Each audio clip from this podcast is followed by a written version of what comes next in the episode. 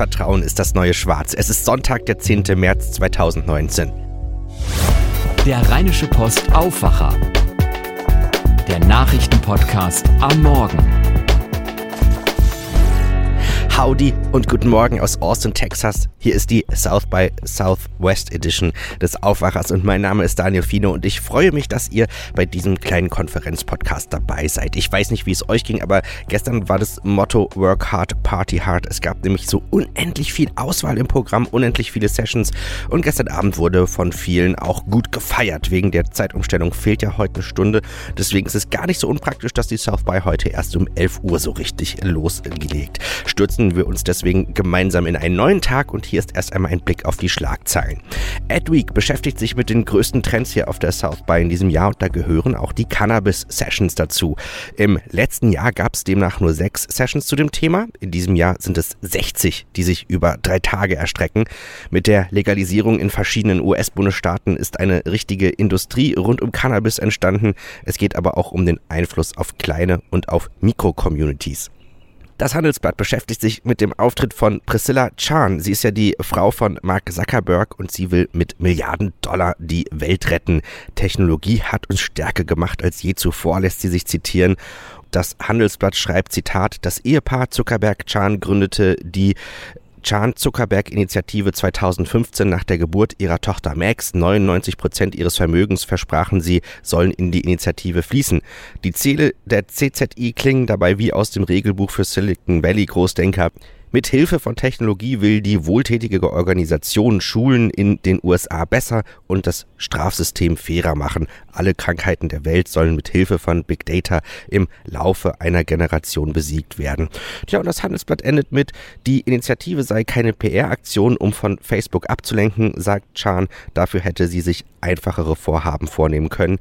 Der Austin-Auftritt schadet aber auch nicht, soweit das Handelsblatt. Über den Auftritt von Dennis Crawley, den Gründer von Foursquare, der zehn Jahre nach der Premiere hier auf der South by zurückkehrte, schreibt die Wirtschaftswoche, der bessere Mark Zuckerberg. Tatsächlich ist mir auch gestern aufgefallen, wie reflektiert sich Crowley mit dem Thema Datenschutz auseinandersetzt. Es gibt zum Beispiel in seiner Firma einen Ethikrat, der Konfliktfälle berät und es gibt auch spezielles Ethiktraining für die Mitarbeiter und die Wirtschaftswoche hat dazu notiert, Zitat, etwa 20 Prozent der Standortdaten, die bei Foursquare anfallen, gibt das Unternehmen generell nicht raus, aus Angst, dass jemand dieses Wissen einsetzen könnte, um anderen zu schaden. Wer wann zu einer Chemotherapie geht oder zum Scheidungsanwalt, hält Foursquare beispielsweise zu zurück. Soweit die Wirtschaftswoche. Ansonsten drehen sich die Schlagzeilen heute Morgen um die Auftritte der US-Politiker. Und darum geht es auch in meinem Tagesrückblick. Zunächst habe ich mit Lena Rogel gesprochen. Sie ist Head of Digital Channels bei Microsoft. Und als erstes haben wir über den Trendreport gesprochen, auf den viele gewartet haben. Lass uns erstmal mit den Trends anfangen. Amy Webb, sie war für viele im letzten Jahr ein Highlight und heute sehe ich auch sehr viele glückliche Gesichter. Was für Trends hast du aus dem Vortrag von Amy Webb mitgenommen? Ähm, ja, es ist so ein bisschen schwierig, wo man anfangen soll, weil es ja äh, ganz, ganz viel sind, ganz, ganz viele Trends. Aber was, was ich was, was mich so ein bisschen beeindruckt hat oder erst irgendwie verunsichert hat, sie hat fast die ganze Stunde lang nicht über AI gesprochen. Und ich dachte die ganze Zeit, das kann doch nicht sein. Also wir sind hier bei den Tech-Trends. Und dann hat sie es kurz vor Ende adressiert und meinte, ja, wahrscheinlich ist euch aufgefallen, ich habe nicht über AI gesprochen. AI ist kein Trend mehr, sondern alles, alles ist AI. Und das fand ich echt beeindruckend, ähm, das nochmal so zu hören. Aber sie, sie hat dann nochmal so ein Recap gemacht auf die Sachen, die sie vorgestellt hat. Sie hat ja nur so ein bisschen ganz vereinzelte Sachen gezeigt, aber tatsächlich alles, alles ist AI. Und ich glaube, das ist für mich so ein, so ein Learning, was ich damit rausnehme. Hattest du noch so einen Aspekt, den sie genannt hat, so, wo du so einen Aha-Moment hattest? Ja, also sie ordnet ja ihre Trends auch immer ein und macht dann so ähm, Pessimistic und Optimistic View von den äh, Trends. Also wie, wie könnte das Szenario dann wirklich aussehen, wenn dieser Trend ähm, eben kommt oder wenn, wenn er umgesetzt ist. Und ähm, ja, wenn man so diese pessimistischen Trends sieht, dann kriegt man echt immer ganz schön Angst vor der Zukunft und denkt so, meine Güte, was soll aus uns nur werden? Und ähm, das hat sie aber auch nochmal total schön irgendwie dann zusammengefasst am Ende, weil sie sagt, das, das sind Trends und wir können diese Trends nicht wegmachen, die werden kommen. Aber die Zukunft ist noch nicht da. Und wir können jetzt entscheiden, ob es der Pessimistic View oder der Optimistic View wird, also was dann wirklich Realität wird. Und das fand ich sehr, sehr schön, dass sie da nochmal wirklich alle nochmal so ein bisschen wachgerüttelt hat und gesagt hat, hey, ihr könnt alle dazu beitragen und lasst uns gucken, dass wir es in die optimistische Richtung drehen. The Daily Show war auch ein weiterer Programmpunkt. Ja. Trevor Noah und seine Crew waren heute hier. Und was, was war die Botschaft, die Sie mitgegeben haben? Oh, schwierig. Was war die Botschaft? Also sie, sie haben einfach sehr viel so von sich erzählt und ähm, es war natürlich auch lustig, keine Frage, dafür kommt man ja auch. Aber was ich sehr, sehr spannend fand und ich glaube, das war dann beim, beim Q&A, hat jemand gefragt, so ja, was, was haltet ihr davon, dass es eine, quasi eine ganze Generation gibt oder, oder sehr, sehr ein großer Teil der Generation, die ihre News nur über Shows beziehen, über Daily Shows. Also nicht nur Trevor Noah, gibt ja noch ein paar andere.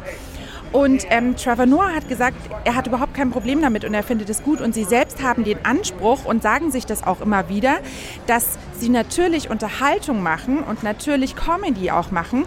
Aber sie sind sich dessen sehr bewusst, dass eine große Zielgruppe wirklich dadurch, durch diese Shows ihre Nachrichten konsumiert und ähm, sind sich da auch eine Verantwortung bewusst. Und das fand ich sehr spannend, weil ich glaube, dass das, dass das tatsächlich ganz wichtig ist, das immer im Kopf zu haben, dass ja klar, es ist Spaß und klar kann man irgendwie über Trump Witze machen, aber es ist eben auch wichtig, wirklich da den, den Newswert rüberzubringen.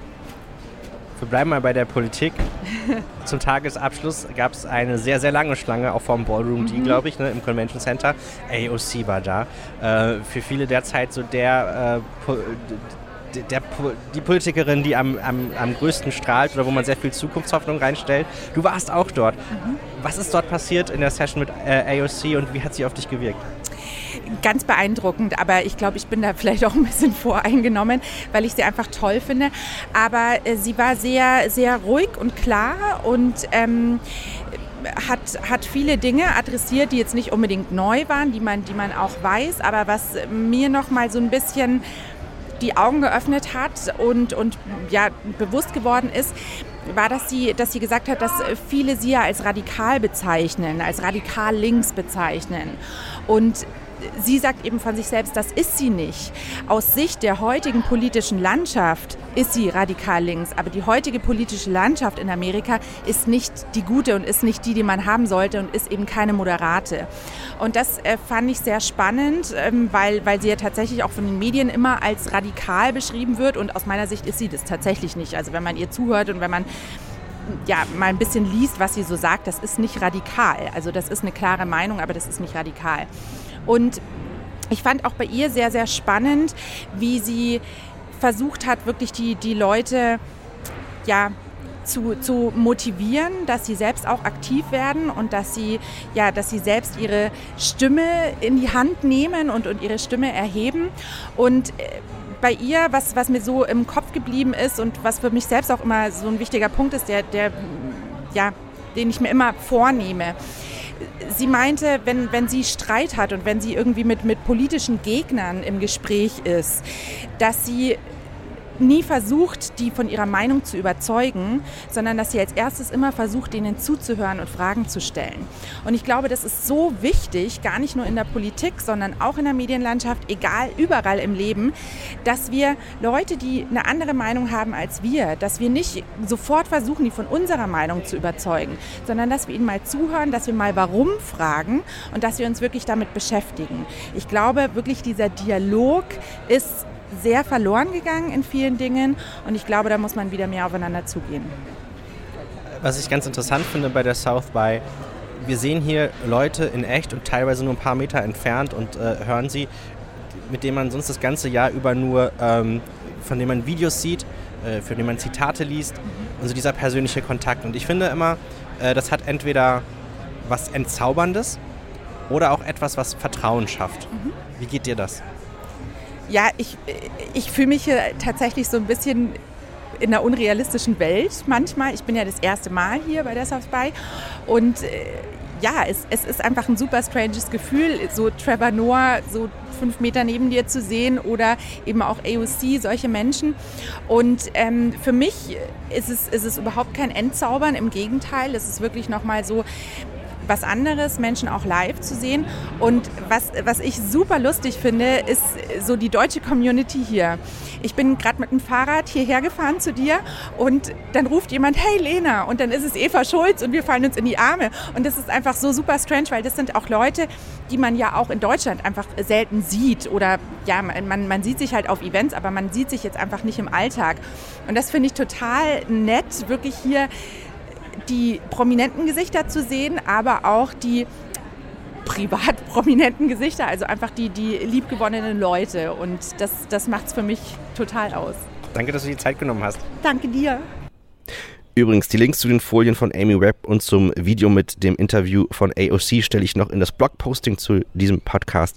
Das findet ihr über zeitgeist-rp-online.de, wenn ihr dann auf die vierte Ausgabe des South by Aufwachers in diesem Jahr klickt. Es gab aber noch weitere Politiker hier auf der South by zu sehen und mein RP-Kollege und RP-Online-Redaktionsleiter Rainer Lörs hat sich dies vorgenommen und was er erlebt hat, hat er mir auch erzählt. Hast du heute die zukünftige Präsidentin, den zukünftigen Präsidenten der Vereinigten Staaten von Amerika gesehen? Ich bin mir nicht sicher. Also als es losging bei ähm, Howard Schulz, dem ehemaligen CEO von Starbucks, der als Independent antreten will, also nicht für die Demokraten, nicht für die Republikaner, habe ich gedacht, das schafft er nie. Und der macht es nur aus Profilierungsgründen. Und nach einer Stunde ihm zuhören, denke ich so, na, vielleicht wird es so eine Macron-Nummer. Weil er macht schon einen sehr schlauen Eindruck. Er ist vor allem sehr gemäßigt und sehr so Stimme der Mitte. Er sagt, das Zwei-Parteien-System in Amerika ist total kaputt und man muss eine, eine ähm, naja, also eine gemäßigte Stimme anbieten, die realistische Chancen hat und, und das Aufbrechen. Ähm, das fand ich ganz beeindruckend. Also er ist ein charismatischer Typ und wirkt sehr überlegt und so. Und ich könnte mir vorstellen, dass es jemand ist, der ausgleichen kann zwischen, also in diesem sehr gespaltenen Land so, so, ein, so, ein, so ein Brückenbauer ist. Aber die Frage ist so ein bisschen, man verbindet ihn gleich mit, äh, mit seinem Konzern, den er groß gemacht hat, mit Starbucks. Er hat ihn ja nicht gegründet, aber er hat ihn zu einer Weltmarke aufgebaut. Aber so als Person ist er für mich sehr farblos. Ähm, äh, gibt es schon etwas, wofür er heute steht? Also lustigerweise ist genau das, wie er diesen Konzern geführt hat, glaube ich, das, was, was ihn so ein bisschen äh, auszeichnet oder was vielleicht ähm, so sein Weg sein kann. Er ähm, hat ähm, für, seine, für seine Mitarbeiter, ähm, wie soll ich das sagen, er hat, er hat äh, College Tuition eingeführt für Mitarbeiter. Er hat so, so ein, so ein äh, Beteiligungsmodell eingeführt, dass wenn du Mitarbeiter bist bei Starbucks, wirst du bezahlt zu einem gewissen Anteil an Beteiligung an der Firma. Ähm, er hat was für, er hat Healthcare angeboten für seine Mitarbeiter. Und er sagt halt heute, das ist nicht, nicht in erster Linie Verantwortung des Staates, für die Ausbildung zu bezahlen, also College-Ausbildung und für deine Gesundheits-, für deine, für deine Krankenversicherung, sondern das sollten die Unternehmen tun. Und das will er subventionieren über Steuermittel. Also er sagt dann halt, er will die Unternehmenssteuer hochsetzen und wenn du solche Dinge anbietest für deine Mitarbeiter, kriegst du einen Steuerrabatt und zwar einen heftigen Steuerrabatt. Sodass du halt, du arbeitest jetzt für Walmart oder sowas, Walmart bezahlt die College-Ausbildung deiner Kinder oder deine eigene und dafür kriegt, kriegt Walmart halt 21 Prozent Unternehmenssteuer und nicht mehr 35. Das ist so die Idee. Wen hast du noch gesehen heute? Ich bin außerdem zu Elizabeth Warren gegangen. Ähm, und das ist äh, eine, eine Kandidatin für die, für die Demokraten und ist so ein Linksausleger. Also Elizabeth Warren ist die beste Freundin oder eine private Freundin von Bernie Sanders und ist also auch für deutsche Verhältnisse sehr links. So Cannabis legalisieren, Facebook, Amazon und Google zerschlagen, Markt schärfer regulieren, ähm, die Kreditkartenanbieter in ihre Schranken weisen und all das. Ähm, und eine sehr, sehr charismatische, sehr ähm, äh, redegewandte Frau, die wahrscheinlich null Aussichten hat, das zu gewinnen, aber eine sehr interessante Stimme ist. Wie, haben, wie hat jeweils das Publikum reagiert? Ähm, bei Elizabeth Warren waren sie, war es so Fan-Crowd. Es war ein großer Saal, der sehr voll war und die Leute haben ihr aus der Hand gefressen und sie hat es sehr genossen die kommt, glaube ich, auch hier aus der Gegend. Ähm, und bei Howard Schulz war es so ein Effekt, dass er hatte eine sehr große Audience, die er so nach und nach gewonnen hat. Und es gab einen total spannenden Moment, wo er aufstand und an den Bühnenrand ging und er wollte gerade argumentieren, was alles falsch läuft in diesem Land und er fragte in diese Menge rein, keine Ahnung, 1500 Zuhörer oder so, wer von euch hat das Gefühl, dass die Regierung gerade gut arbeitet für euch und eure Familien? Und es meldeten sich weniger als zehn.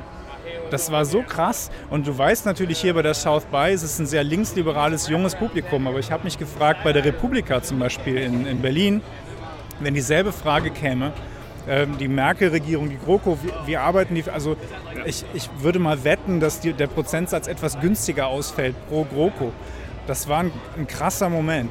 Ähm, also äh, ich, ich glaube, es wird auf jeden Fall ein interessantes Präsidentschaftsrennen, weil sich natürlich jetzt gerade ganz, ganz viele Leute melden und in dieses, in dieses Rennen einsteigen und sagen, ich kandidiere, ob für die Demokraten oder für Independent. Ähm, und äh, ja, es wird spannend sein, das zu beobachten ohne genauer gesucht zu haben, ist ehrlich gesagt das Thema Blockchain in diesem Jahr nicht mehr so überpräsent. Aber ähm, ja, was machen denn so auch ein paar andere typische Trendbegriffe? Darüber habe ich mich noch mit Sherin de Bruyne von der Corporate Kitchen unterhalten. Ich glaube, so gefühlt in zwei Drittel bis drei Drittel aller Veranstaltungstitel steckt das Wort künstliche Intelligenz. Und mit dem Thema künstliche Intelligenz, da kann man sich mit vielen Dingen beschäftigen. Ich kann mich mit den äh, mit allen Möglichkeiten beschäftigen. Ich kann das sehr pessimistisch angehen, äh, ich kann das sehr reflektiert angehen. Ähm, was hast du bisher denn beim Thema künstliche Intelligenz mitgenommen?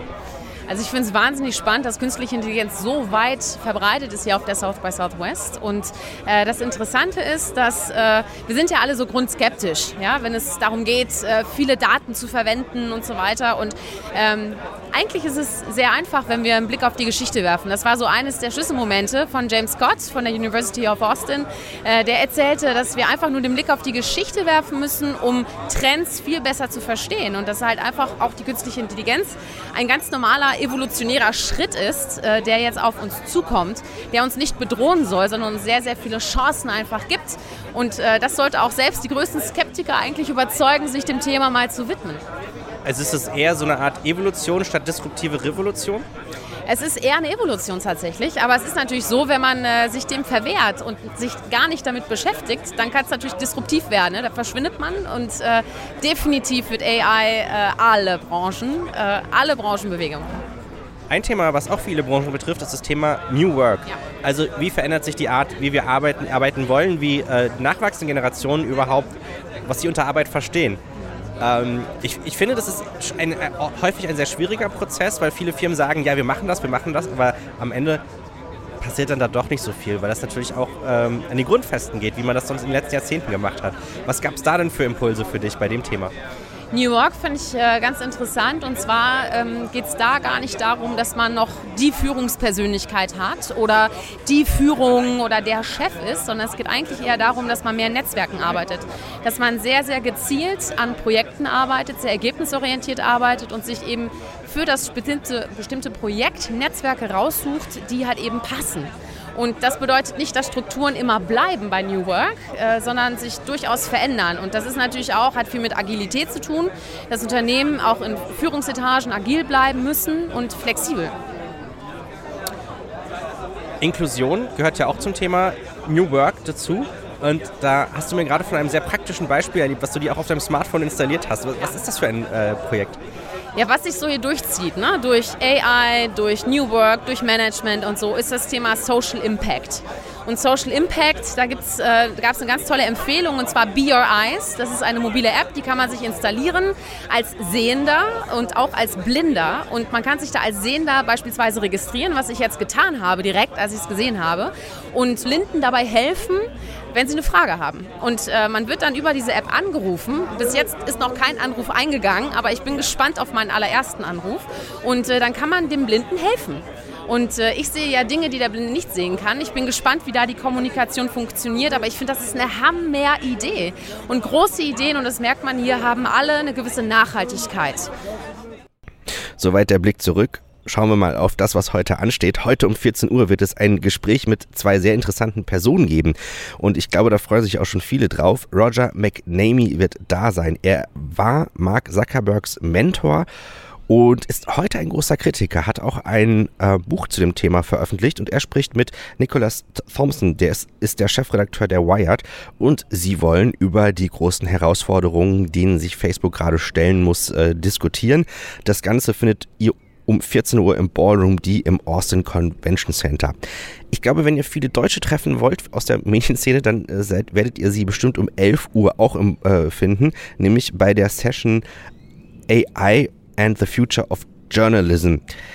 Aber vielleicht gibt es ja auch eine Alternativveranstaltung, die noch ein bisschen interessanter ist, nämlich AI and the Future of Storytelling. Heute um 15.30 Uhr im Ballroom D im Austin Convention Center. Eine Düsseldorfer Firma, die tritt heute auch auf, nämlich Every Tech Brand has an R&D Mission. What works? Vertreterinnen und Vertreter von Slack, Adobe, Eventbrite und vom Düsseldorfer Unternehmen Envision schauen sich an, wie Unternehmen sich Innovation oder innovativ halten. Das Ganze heute um 12.30 Uhr im Hilton Austin Downtown im Salon F wie Fine. Ha. Naja, okay. Also, eure Tipps könnt ihr gerne übrigens auch schicken, äh, was ich noch mit aufnehmen kann in den kommenden Tagen an daniel.fine.rheinische-post.de. Ihr könnt euch aber auch gerne per WhatsApp melden oder auch über Twitter und Facebook. Da schaue ich natürlich auch in meine Direktnachrichten rein. Und dann können wir auch noch schöne Events, die für Deutsche hier auf der South by interessant sind, mit aufnehmen. Vielen Dank auch für eure zahlreichen Weiterempfehlungen, auch nicht nur über Twitter, sondern auch über Facebook. Da habe ich mich auch sehr drüber gefreut, damit auch andere Deutsche hier auf diesen kleinen Pop-Up-Podcast stoßen. Da sage ich herzlichen Dank. Schauen wir noch auf das Wetter. Das ist nicht so ganz erfreulich heute. Wir hatten ja gestern einen fantastischen Sommertag. Heute gibt es erst einmal mehr Wolken, um die 22 Grad, maximal so in der Mittagszeit. Aber ab der Mittagszeit gibt es auch leichten Regen. Wobei ich stehe jetzt hier gerade draußen auf der Veranda und äh, ich muss sagen, ein bisschen tröpfelt das jetzt schon. Und dieser Regen begleitet uns auch den ganzen Tag, selbst bis morgen früh hin. Wenn ich das aber richtig sehe, werden das nicht so richtig krasse Wassermengen. Das war der South by Aufwacher für heute. Mein Name ist Daniel Fiene. Wir hören uns morgen wieder, wenn ihr mögt. Und bis dahin wünsche ich euch eine fantastische Zeit hier in Austin, Texas. Mehr bei uns im Netz www.rp-online.de